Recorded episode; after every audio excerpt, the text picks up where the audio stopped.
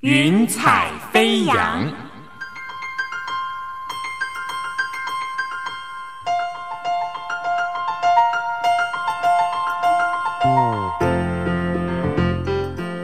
让每一朵云彩的生命牵引着你心灵的飞扬。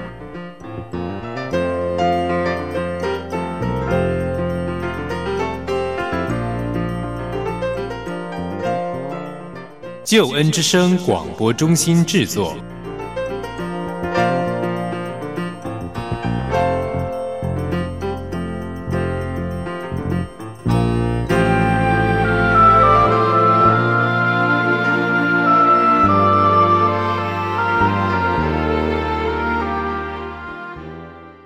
听听别人的故事，想想自己的生命。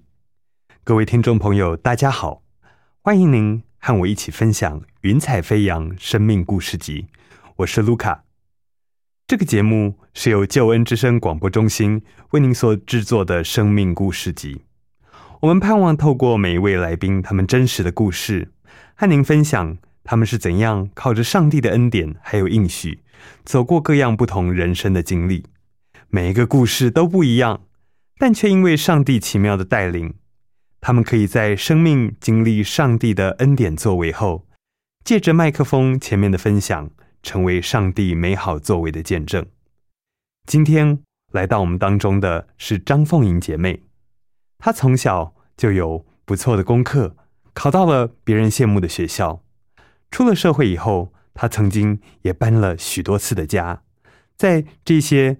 人生旅途的过程中，让我们来听听上帝是怎样在他的生命当中有奇妙的作为。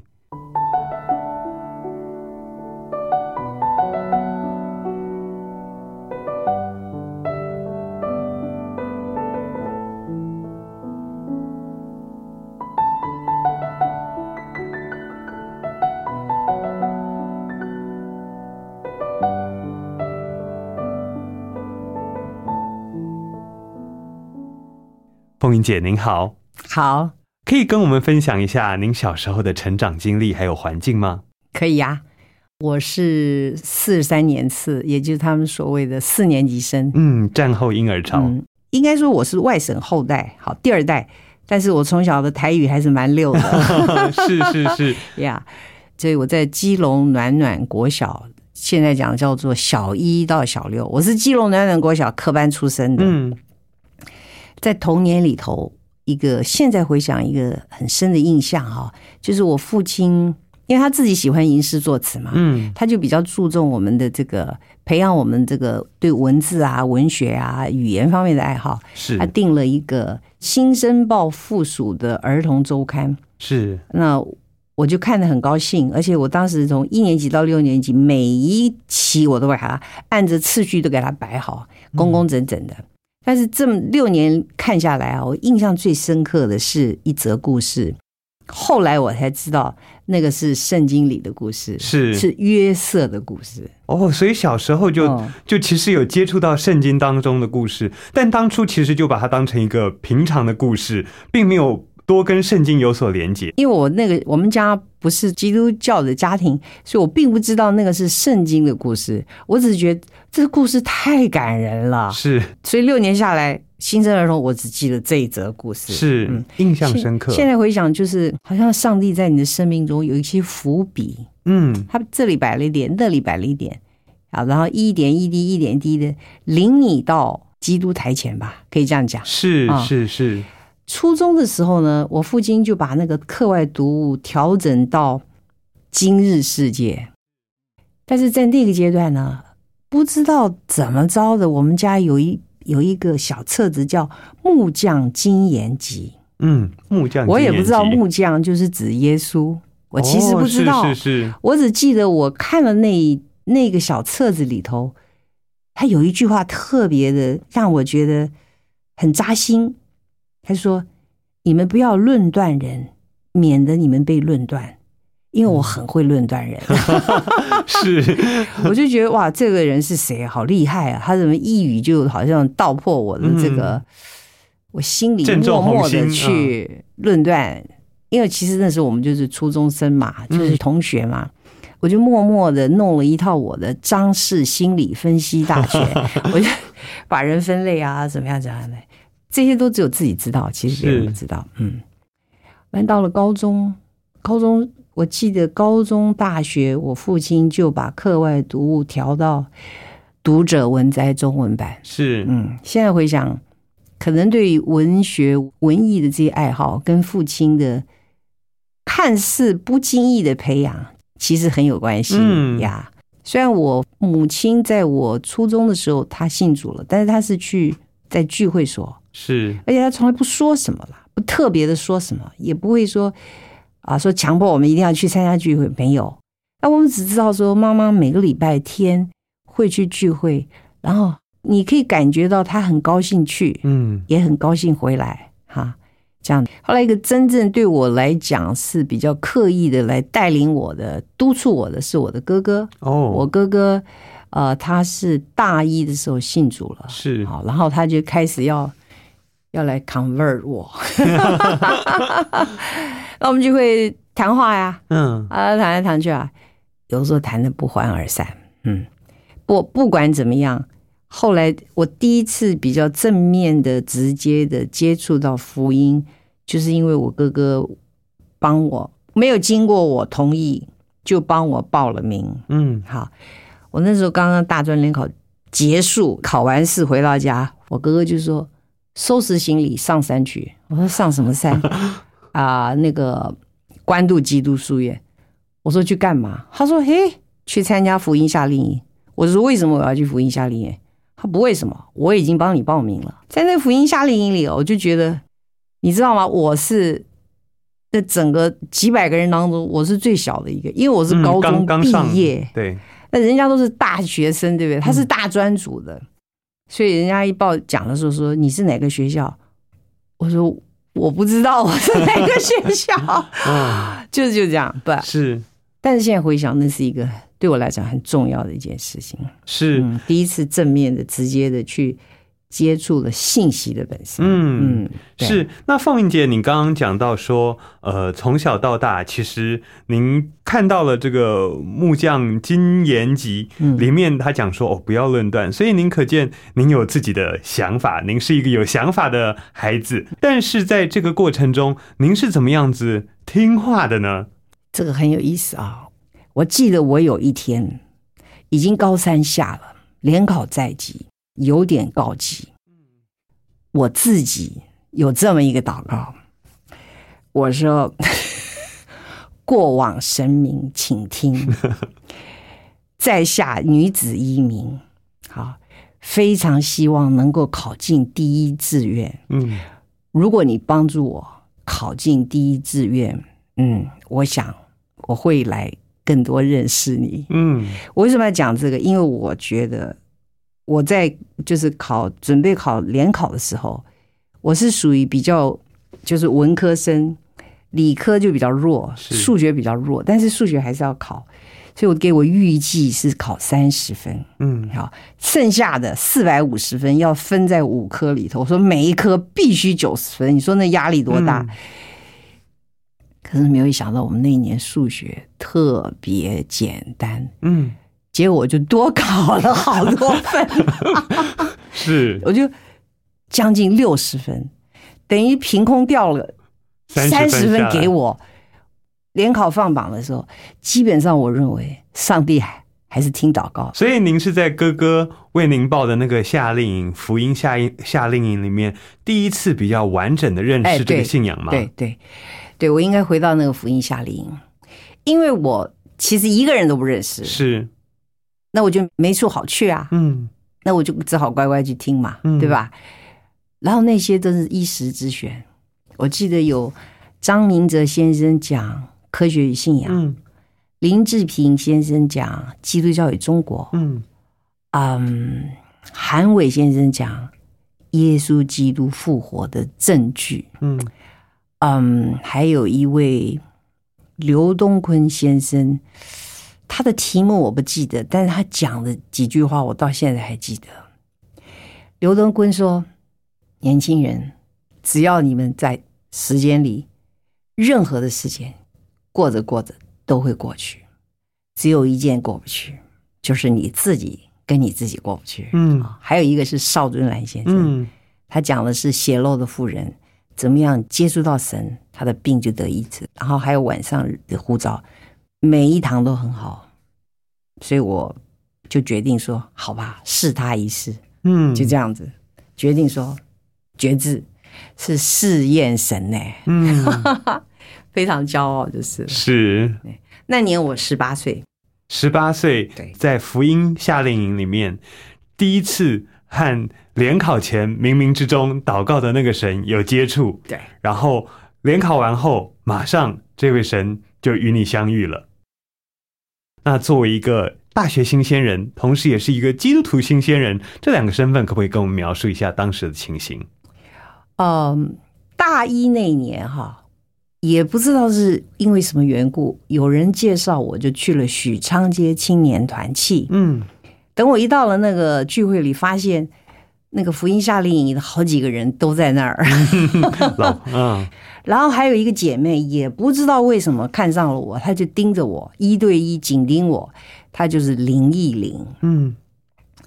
所以呢，我那个在啊、信仰的方面哈，就是礼拜六下午到礼拜天下午吧，大概二十四小时，从这个什么祷告会、团契聚会到逐日崇拜，到逐日学，到师班，都参加了。嗯我现在回头看，就非常感谢当初带领我的那位林忆玲姐妹，因为她用这种人情公司，我也很难拒绝。因为她就说：“凤莹啊，呃，那个礼拜六下来参加我们的聚会哦，我就在哪个公车站牌等你哦，不见不散哦。”那不好意思不去。嗯然后就，可是我现在回想，等于说我那第一年就开始有一个蛮全面性的教导。嗯但是我那个大学生活里的多才多姿也不也舍不得放，嗯所以就忙得一塌糊涂，不得了。这个也要，那个也要，一直到升大二的时候，嗯我去参加一个在新竹圣经书院的一个查经聚会。那个时候呢，我就记得在查经聚会，我记得那个查经聚会，我们是查罗马书，嗯跟雅歌。罗马书是周神主周哥哥带领，雅歌是一个叫做何广明何叔叔。嗯整个聚会里，就是特别是何广明何叔叔就挑战我们，挑战年轻人。他说：“我的眼睛不好，一个已经几乎瞎，一个已经瞎了，一个已经快瞎了。但是呢，我已经读了一百五十遍圣经。嗯你们呢？” 嗯因为他这样一挑战呢，我就觉得说好吧，我大一忙得不像话，大二呢应该安静一点，嗯挪出时间来设法嗯读一趟圣经吧，嗯至少读一趟圣经。一直到那时候我还没有受洗，我虽然觉志了，我参加聚会，但是我还没受洗。嗯而且就在这个时候，我哥哥又把我从许昌街青年团契把我劝到浸信会宋文堂，嗯开始就是教会的服饰。嗯呀，我哥哥讲的话很简单，他说：“诶，你呢留在这个这个许昌街青年团契啊，没啥意义，那边人才济济，不缺你一个。我们这小教会呢，没啥人管，你来到我们这个小教会呢，比较有机会做光做盐，而且有些年轻的，比我年轻的，也是刚信主的姐妹要进到我们的教会里。才反正我就讲，大二的时候觉得在读圣经的经验里头，觉得读啊读的啊、很多心里的疑惑就解开了。嗯，可以跟我们分享一下是有没有什么这样子的例子吗？有有两个例子，我现在想起来的啊，有一个例子是，同时大二那年我还参加了艺术团契，啊、唱诗班，呃，诗班。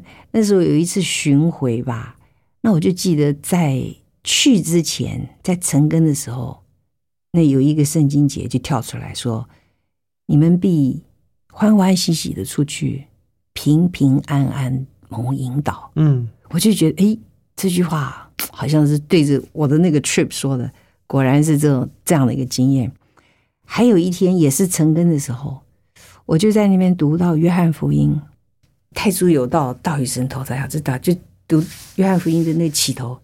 我在阳台上读，读他读的，我觉得好像我里面就有一个光一样的，嗯就突然一下就通了。嗯就明白了，就是哦，神就是光啊，道啊，就一下子就，哎呀，说不出，无法解释。当然后来的术语大概就是 encounter God，你遇见神，嗯你就在读圣经的时候遇见神。嗯是圣经啊、带来启示，圣经引导你。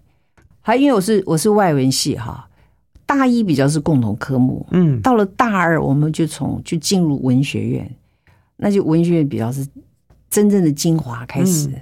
那你就要学文学的各方面，尤其是英美文学，尤其英国文学，嗯。应该说英美文学，你就发现英美文学想真正去或者说了解或者说欣赏英美文学，圣经的基础是很重要，嗯因为西方的整个的文化里头，圣经是非常重要的一个，可以说是核心底层元素，嗯呀嗯。可以，我觉得甚至可以说是核心。嗯你如果没有圣经的认识、了解基础的话，其实很多英美文学可以说读不通，或者你的了解就很隔。嗯，隔一隔一层纱，嗯，对，那这尤其读到什么莎士比亚，那真的离不开。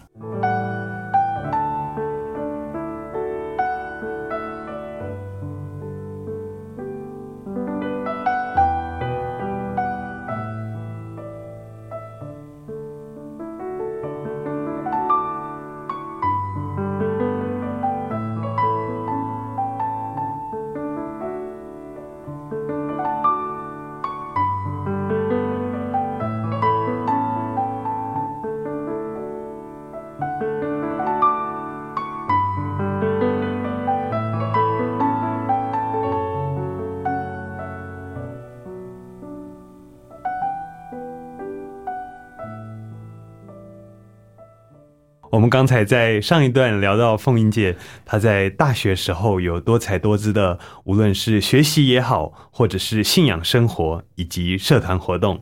我们这段要讲到凤英姐在大学毕业以后，她遇到的几个不同的挑战。首先，您说您工作了一阵子之后就马上出国了，出国是怎么样的决定？然后有遇到什么样的状况吗？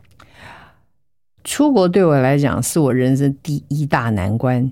哦，我做一年事情的时候还好，但是就慢慢发现说，毕竟还年轻嘛，嗯如果能够多跑跑、多看看、多经验也好，所以就就就出国啦。出国以后，我也就去美国。然后我我第一站是去呃美国中西部 Illinois 大学的，我学的是大众传播。OK，、Anyway，就我来讲哈，我第一次经验到你脱离母体文化的这种是很大的挑战。嗯啊，在台湾的时候丝毫不觉。我记得我出国的时候，我一到美国哈，面对各种学业的挑战啦，这个经济的压力啦等等的时候，有时候你去啊，比如说跟美国人去对应的时候，啊问这些问题，他们常常说 "It's up to you"，嗯就你来决定。我就非常恐慌，有点恐慌，嗯因为我发现其实以前我没有自己真正的做决定，嗯因为我在台湾生长是一个，其实很多的决定人家都帮你做好了，嗯你知道吧？所以第一次听到说啊，我自己要决定、哎，哇，这个对我是很大的挑战，真的。嗯然后也就在那个时候呢，认识了我的先生，然后就结婚。嗯啊、结婚以后呢，又又有一个新的挑战，就是啊、我们因为省级不同，所以我们的家庭文化不一样，嗯所以他对家庭的看法，对婚姻关系的看法，跟我对婚姻家庭还又不一样，这又是要有一个新的呃磨合。磨的磨合，但还没磨合好呢，小孩出来了，哎呦，嗯。那怎么样养育小孩哈、也会形成新的难关。然后在这个当中，呃，有这个公公婆婆啦、小姑小叔的的这个好意的介入或什么，好，那对我来讲又形成新的要求。嗯然后就在一九八四年，我们家又经过一个突如其来的一个意想不到的灾难性的诉讼事件，哇嗯，那整个整个是天翻地覆。所以我在美国的从一九七七年出国，一直到一九九二年回国的，那就是我在美国的头十五年。我觉得那个时候，在我的生命中，好像进入旷野，就是很像以色列人在旷野漂流，就容易口出怨言。其实容易口出怨言。那凤英姐，呃，凤英姐，我想请问哦，就是在旷野的漫步行走当中，嗯，您有没有感受到哪一次是你有祷告，然后上帝有给你回应，或者是有什么与上帝相遇的经验吗？有。啊，就是在我们家遭难的时候，就是遭那个法律诉讼案件，哈，那个真是排山倒海的晴天霹雳的时候。嗯，我记得那时候，就那件事情啪啦一下打下来是很大的事情，说我就跟神祷告，我说神啊，你容许，You allow this to mess me up，嗯，You better clean up。你你做出来的，你要为我负责，对，我这样说神啊，你容许这么乱七八糟的事情领导我们，你一定要帮助我把它理干净。是。其实真的讲，神后来真是帮我们理干净，但是就是花比较长的时间，嗯。前后差不多有七年的时间。是哦，然后在那七年里，还有一次，啊、就是因为这是法律的事件啊，最妙的就是那个法官，嗯。因为那个法官在最后做出的裁决是跌破所有人的眼镜，啊嗯就在那个时候，我有去祷告的时候，神给我的一句话是：在那帮助你的人的当中，有神的帮助。嗯。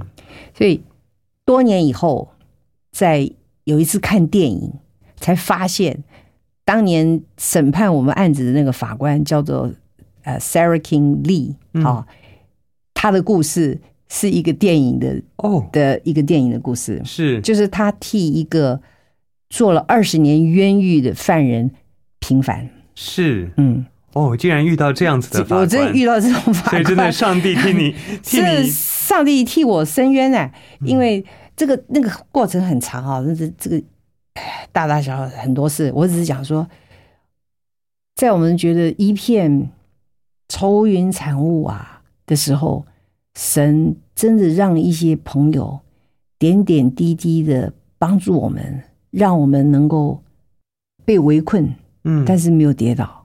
还有希望，还有希望。好，然后在那个过程中，对美国的 financial 方面，嗯就是财务的处理，哈、财务的处理，就怎么样用税也好，怎么这样这样这样，这个一部分，还有就是 legal，就是法律的。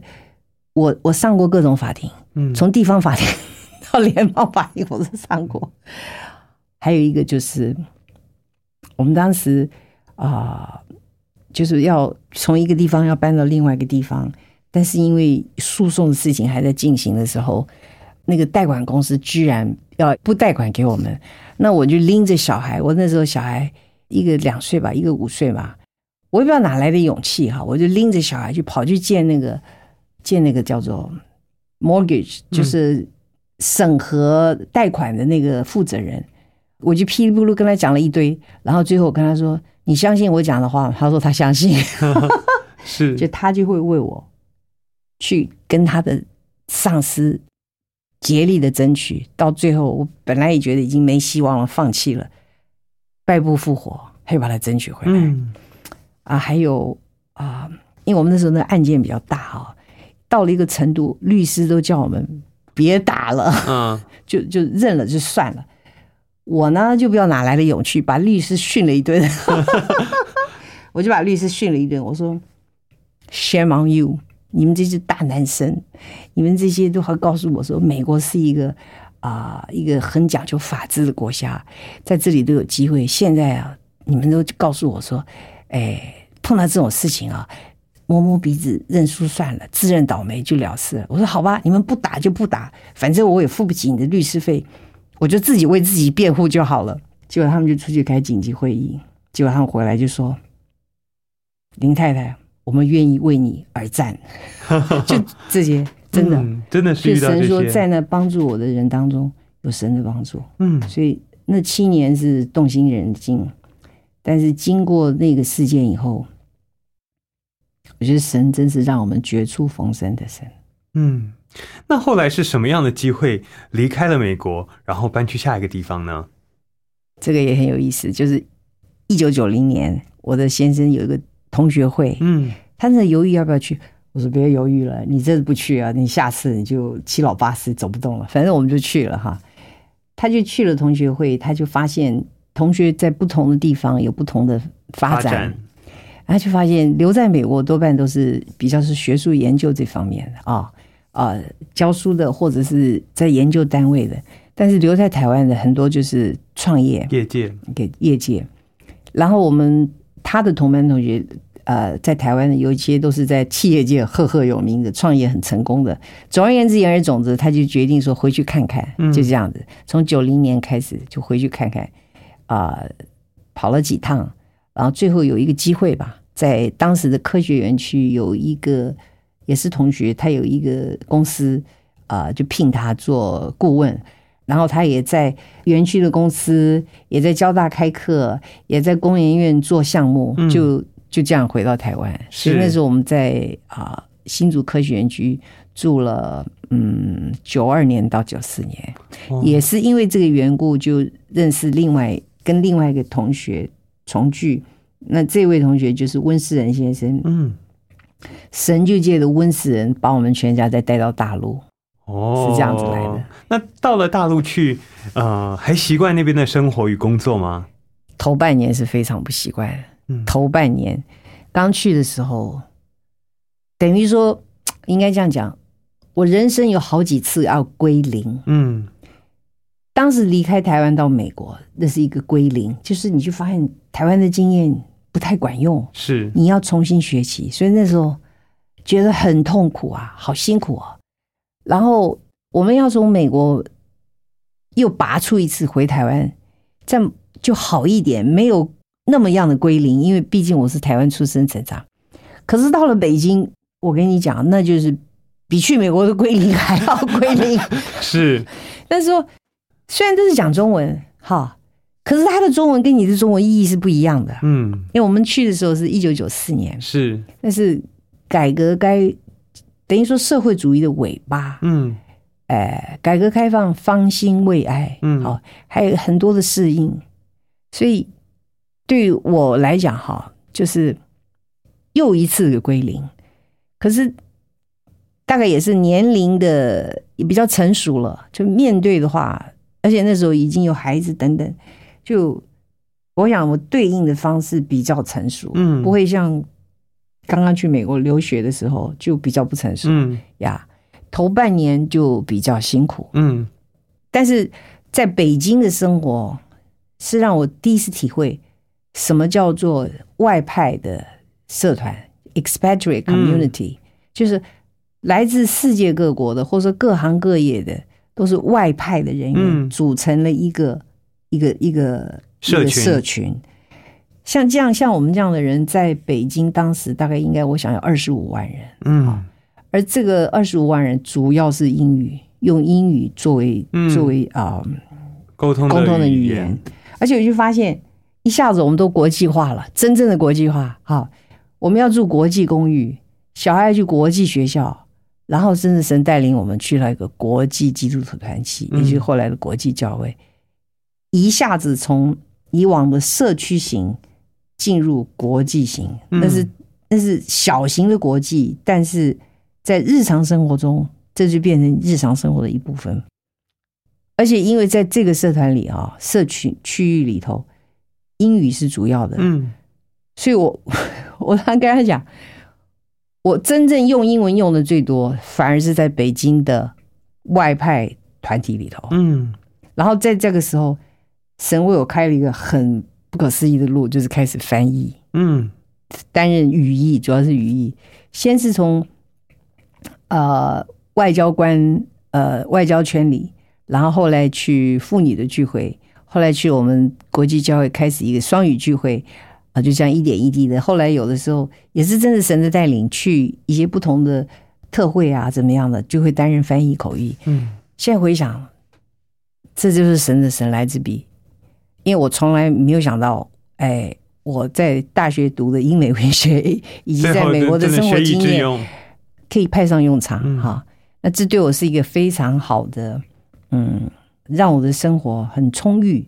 还有就是让我要随时的预备，因为那时候我跟神说，翻译这个事儿很新鲜，我希望这件事情，就是我希望在中国开始一个新的属灵的生活，是不匆忙的啊，不是自己的努力，而是你的安排。嗯说，我我我我真的跟神这样祷告，我说神啊，我希望你做那个 program director，你来安排什么时候有 last minute 找到我的，那一定就是出于你。嗯哎，我跟你讲，我大部分的翻译都是 last minute 找到我，每次他们找到我都说啊，Rebecca，你在这里太好了，哎，我们哦呃需要翻译，你能帮忙吗？那我说什么时间，什么地点，然后一看我 I'm available，我就去，因为我自己心里说、主啊，这就是我向你所求的，嗯。我不希望是出于仁义刻意的安排啊什么的，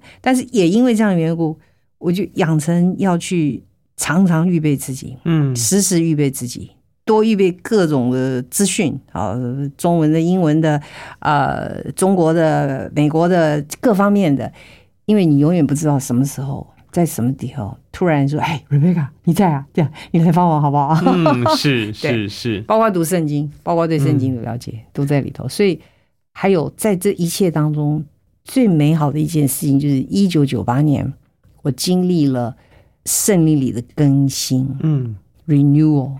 是怎么开怎么样开启的呢？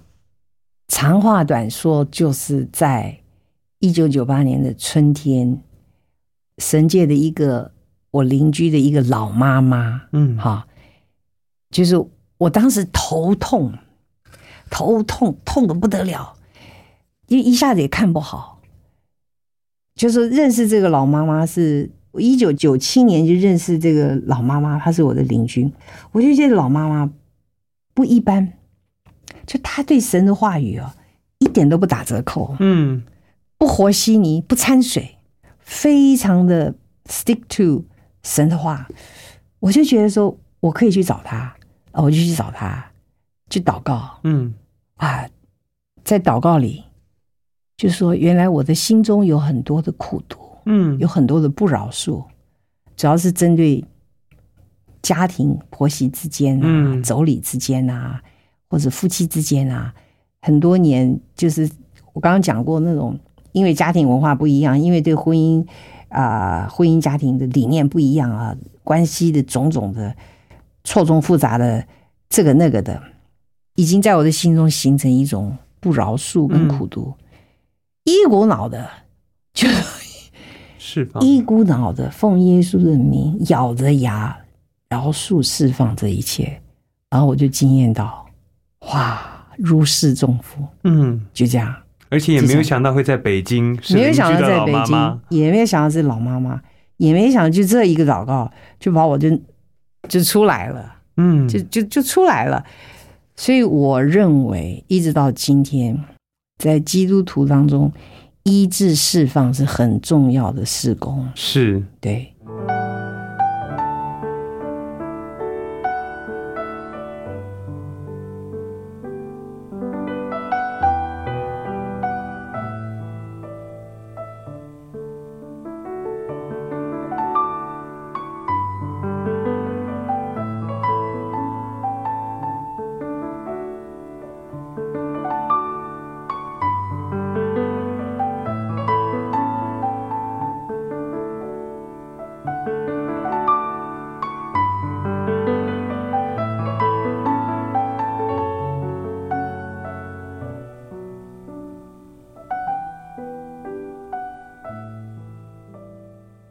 刚才聊到，在一九九八年之前，凤英姐其实对于信仰是很单纯的认识，虽然这中间有经历过很多的，呃，她可能认为是对他人是磨练，可能是很多的苦难，但是也有很多的压力在当中。这一切其实是呃默默如影随形的跟着他，一直到一九九八年，他遇见了他邻居的一位老妈妈。这位老妈妈在祷告中，在陪伴中，给他的生命有很大的信仰翻转。可不可以说一说这个信仰翻转对于您的生命不同的眼光会是有什么样子的改变呢？真的是波澜壮阔。我觉得在九八年以前哈，呃，我比较是一个所谓福音派的基督徒，就是我有蛮多的理论基础，嗯啊，对圣经也有一些基本的认识，这些嗯基础性的，啊，那也很热心的去了解它各种的应用，但是真正去经历圣灵的，呃，圣灵的那个能力哈，是在这个更新的经验之后，嗯。嗯，所以我自己分了大概四个板块，就是在神界的把我放到北京那个环境，呃，一个是敬拜的这个层敬拜的层面，一个是医治释放的层面，嗯一个是祷告的层面，还有一个就是去了解以色列在现在在整个神的永恒计划里，它真正的意义在哪里？嗯这一切都是在北京才发生的。嗯而真正的把它开启的，就是这个老妈妈。嗯这个老妈妈啊、呃当时大概她先生在北京的工作，呃，我跟她前后大概有三年的交集。嗯她虽然不是长时间都住北京，他每次来到北京，春天十个礼拜，秋天十个礼拜，嗯。她就等于有三年，这一共六十嗯，六十个礼拜，拜，我就尽量的放下我手中的事情。虽然那时候我有很多的服饰都排开来，就是跟着这个老妈妈，就看她怎么样在生生活中跟神有很亲密的关系，然后怎么样啊、怎么样殷勤的读圣经，怎么样啊、去为人祷告，然后这些被祷告的人怎么样经历生活中各种的啊、在我看来以前都只是理论的，比如说医病啊、病得医治啊，比如说赶鬼啊，这以前我从来没听过，没有经验过。所以关于圣灵的工作，可以说神就借着这个老妈妈让我看到说，原来在生活中这都是可行的。嗯这这个应用层面就很广了，对吧？嗯但是它让我羡慕一个与神亲密互动的生活。嗯简单讲就是这样。那在这个在反转之后，有没有什么您在面对接下来的挑战或是苦难的时候，用着这个新的眼光来来处理的经验呢？嗯，有，我曾经有点埋怨神。我说我这个家人哦，怎么每一个都很奇葩，每个都跟人不一样。我的大女儿去了北京以后，说什么都不肯继续一般的学习，她就是要成为专业的舞蹈演员。嗯 OK，所以她就是弃学从舞。嗯 OK，那就已经对我带来很多的新的挑战哈啊、光她光我女儿这个弃学从舞的过程，曾经在二零零八年九月二十九的这个 Good TV 的一个真情部落格做了一个访问哈，就大概讲他我怎么样跟着他南征北讨啊，这等等等等哈。当然到后来我发现，其实神是借着我女儿的对舞蹈艺术的追求，来开阔我对敬拜的了解，嗯以及对以色列的了解。嗯因为我们家第一个踏上以色列土地的是我的女儿啊，可是当时我就觉得好累哦，对吧？然后第二个是我先生，当所有的人都在努力的去在中国，比如说在东莞，然后怎么样怎么样的去积累财富啊，去创业致富等等，他就是要去开发大西部。嗯 呃，那时候的中国的西部是偏远地区，嗯，是没有高铁的贫时代穷的时代，OK，but、anyway，那也就就是很不容易，就对了哈。所以当时，可是后来在那个整个的过程当中，神就借着，比如说我先生出入甘肃上百趟，嗯，我是呃。就是被温氏人延揽，也帮着他，因为温先生说没有多少人会帮忙，所以你能来帮忙就帮忙吧。所以我也在那个项目上工作差不多十八个月，我本人也出入甘肃将近二十趟。嗯。我后来发现，就是因为这些工作的经验，就开拓了我对于什么叫做把福音传回耶路撒冷，嗯。我就会对那沿途，因为甘肃就是古代的丝路，嗯。丝路沿线的很多的很多的故事，你要在当地你才知道。而这些了解这些资讯以后，就成为一个祷告的一个题目，就就这样祷告，所以他是有帮助的。然后，当然还有我那个儿子哈，我儿子是以前我想说啊、一个女儿加一个先生已经够累了，我的儿子好像让我比较不需要忙哈。结果没想到他 他在大二升大三的时候，他说什么都要加入美国的海军陆战队啊，就是太出乎意料了。嗯但是现在回头看，因着他在海军陆战队的一些经验，让我了解属灵征战的一些原则。嗯就是说，神借着一些我们生活中里接触到的方方面面，去让我们了解属灵的事物、属灵的原则，这是非常奇妙的。嗯呀。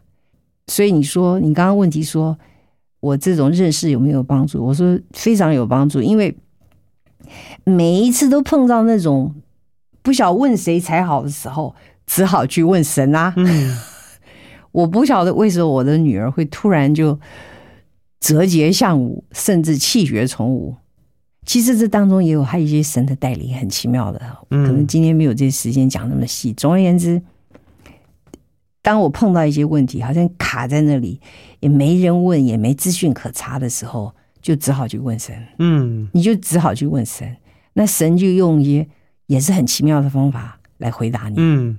然后往往是啊，山穷水尽疑无路，嘿，柳暗花明又一村，真的是这样子。嗯。所以我们的神是一个就是非常奇妙的神，就是传道书三章十一节，神造万物各安其时，成为美好，又将永生安置在人人的心心里，然而，他从始至终的作为，人不能参透。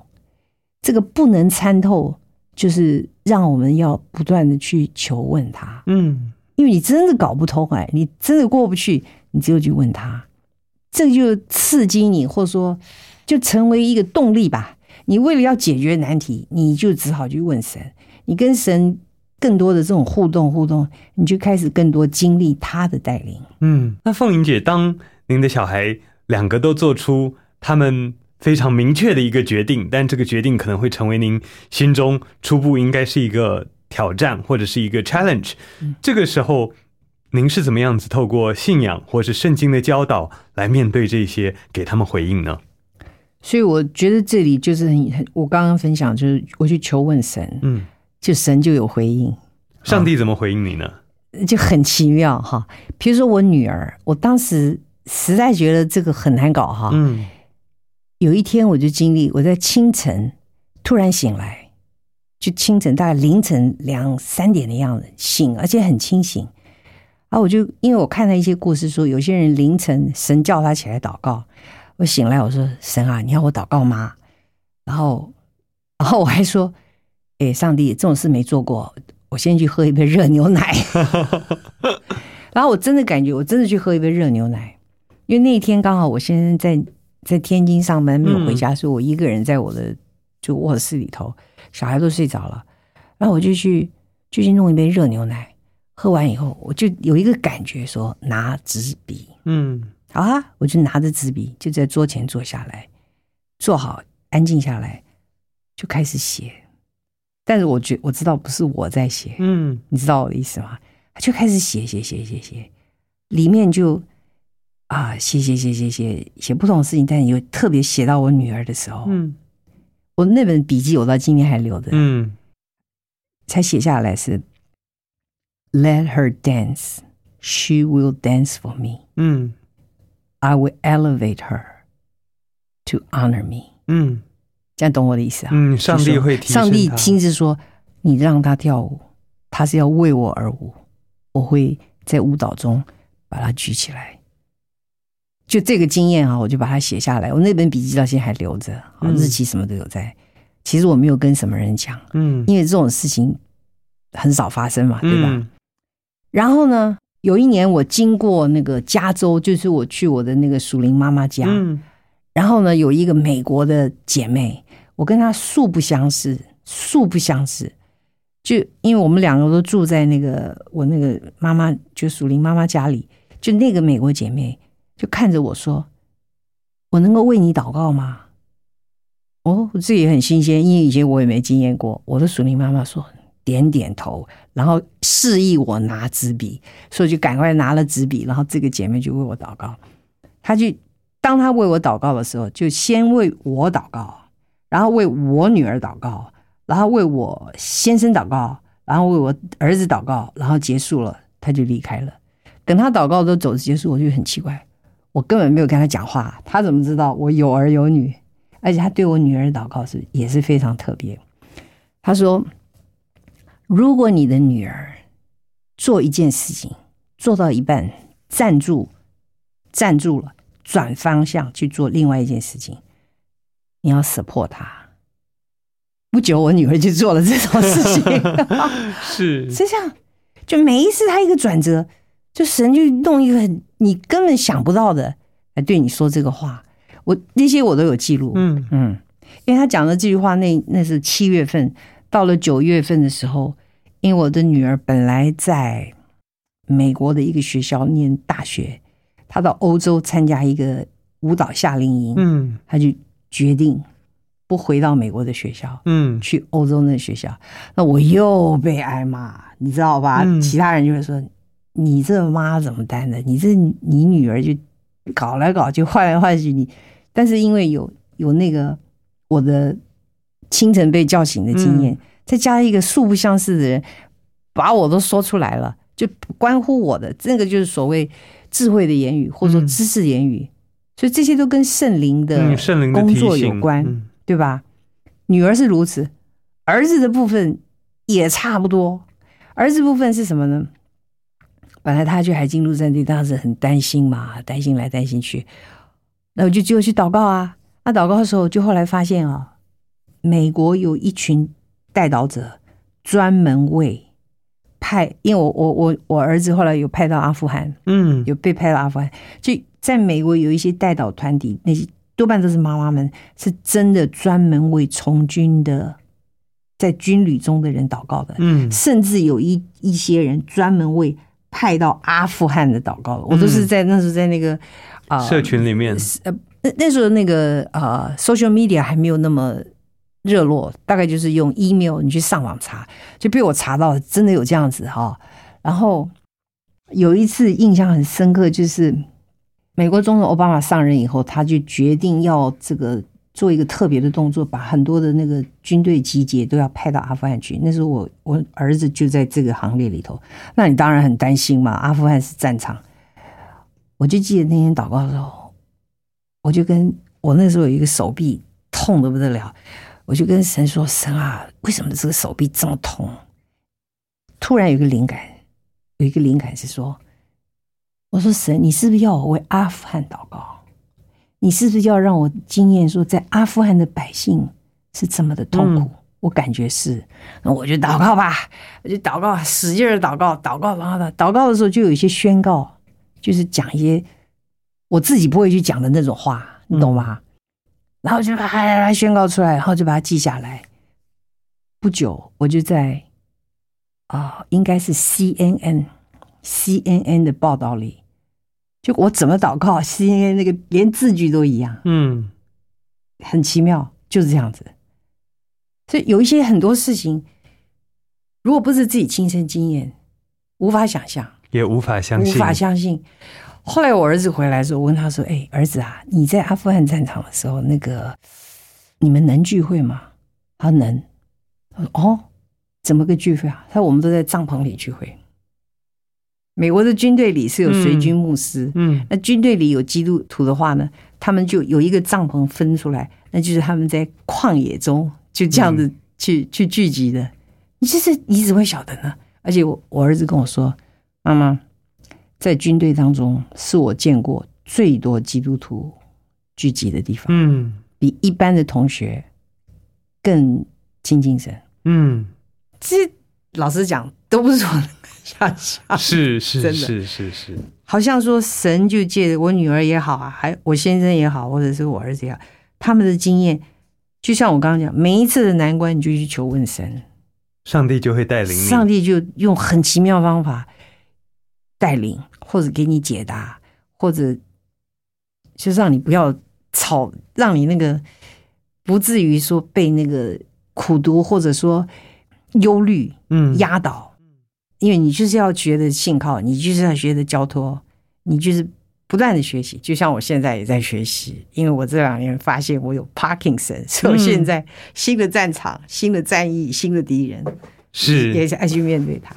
谢谢凤云姐的分享，也希望您借着圣灵的引导，有不断有又新又真又活的经验，来让你面对你接下来的挑战。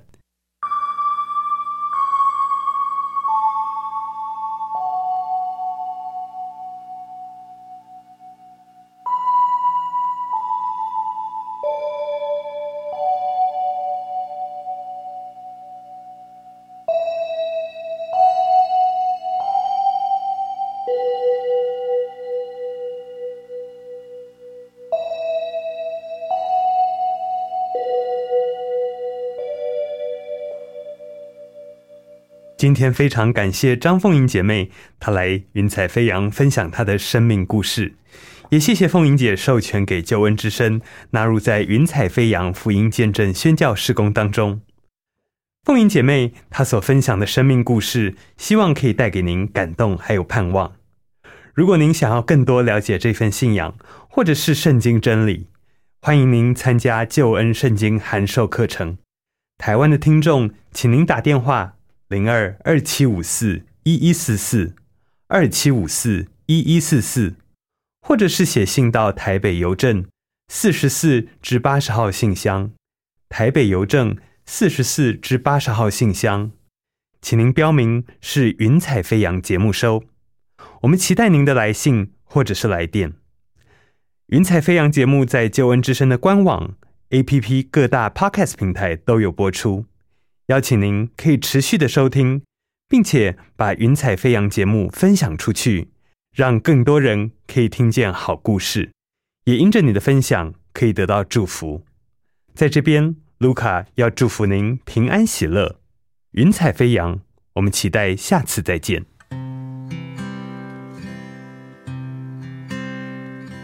我是空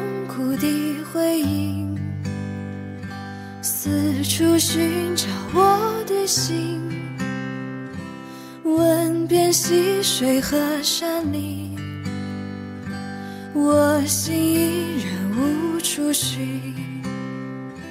哦，我曾经的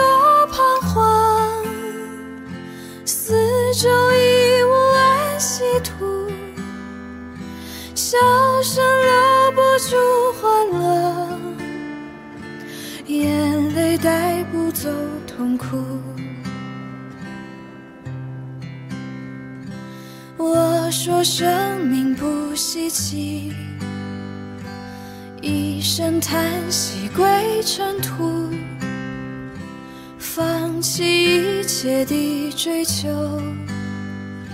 任凭潮水带我走。哦，我曾经多彷徨，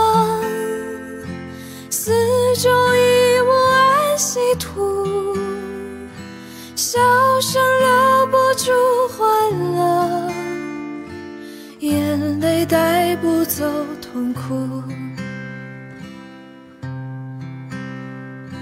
有人曾经告诉我，耶稣正在寻找我，他爱能够保护我，他手能够医治我。哦，我心中的快乐，见到那太阳。我心紧紧跟随他，我真还要赞美他。朋友，你竟在哪里？四处奔跑和失意。如果你还愿意听，让我再来。告诉你，耶稣基督救赎主，他曾满足心无数，向他倾诉，向他哭，他必是你的宝足，他必是你的宝足。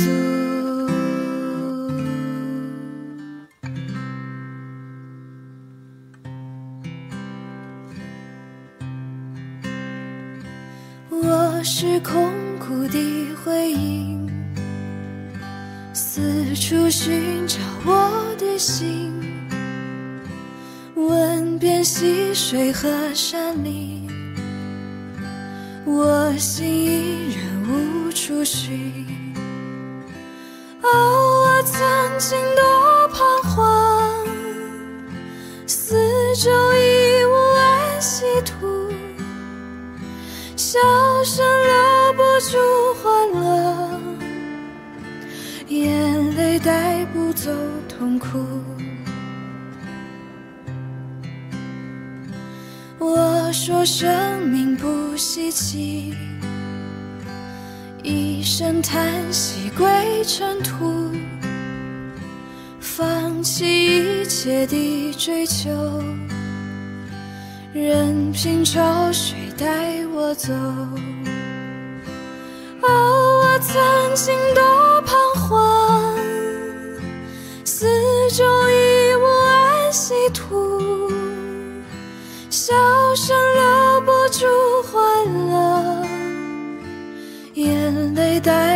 走痛苦。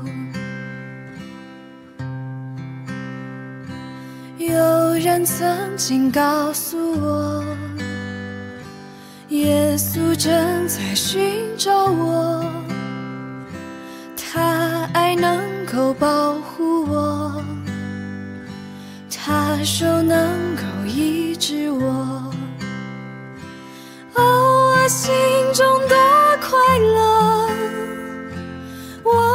见到那太阳。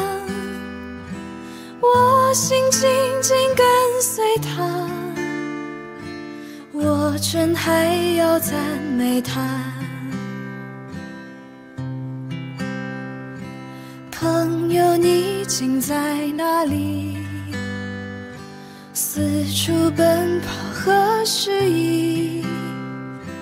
如果你还愿意听，让我再来。告诉你，耶稣基督救赎主，他曾满足心无数，向他倾诉，向他哭，他必是你的宝足，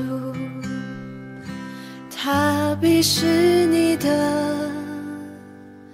宝足。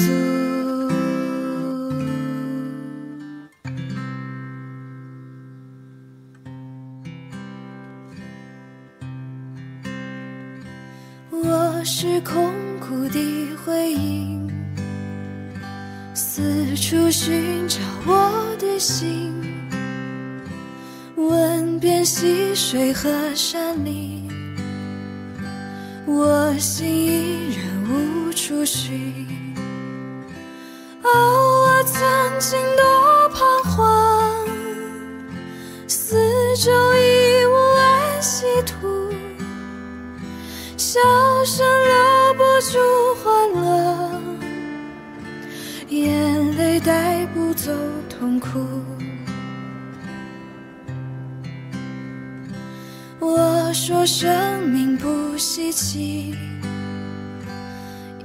声叹息归尘土，放弃一切的追求，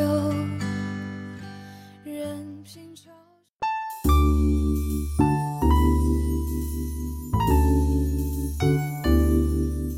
本节目由救恩之声策划制作，欢迎你下载救恩之声 App，每天收听最新的节目，带你听见人生的无限可能，是你得鼓励传福音的好帮手。立即使用救恩之声 App，为自己、为别人领受上帝的救恩之声。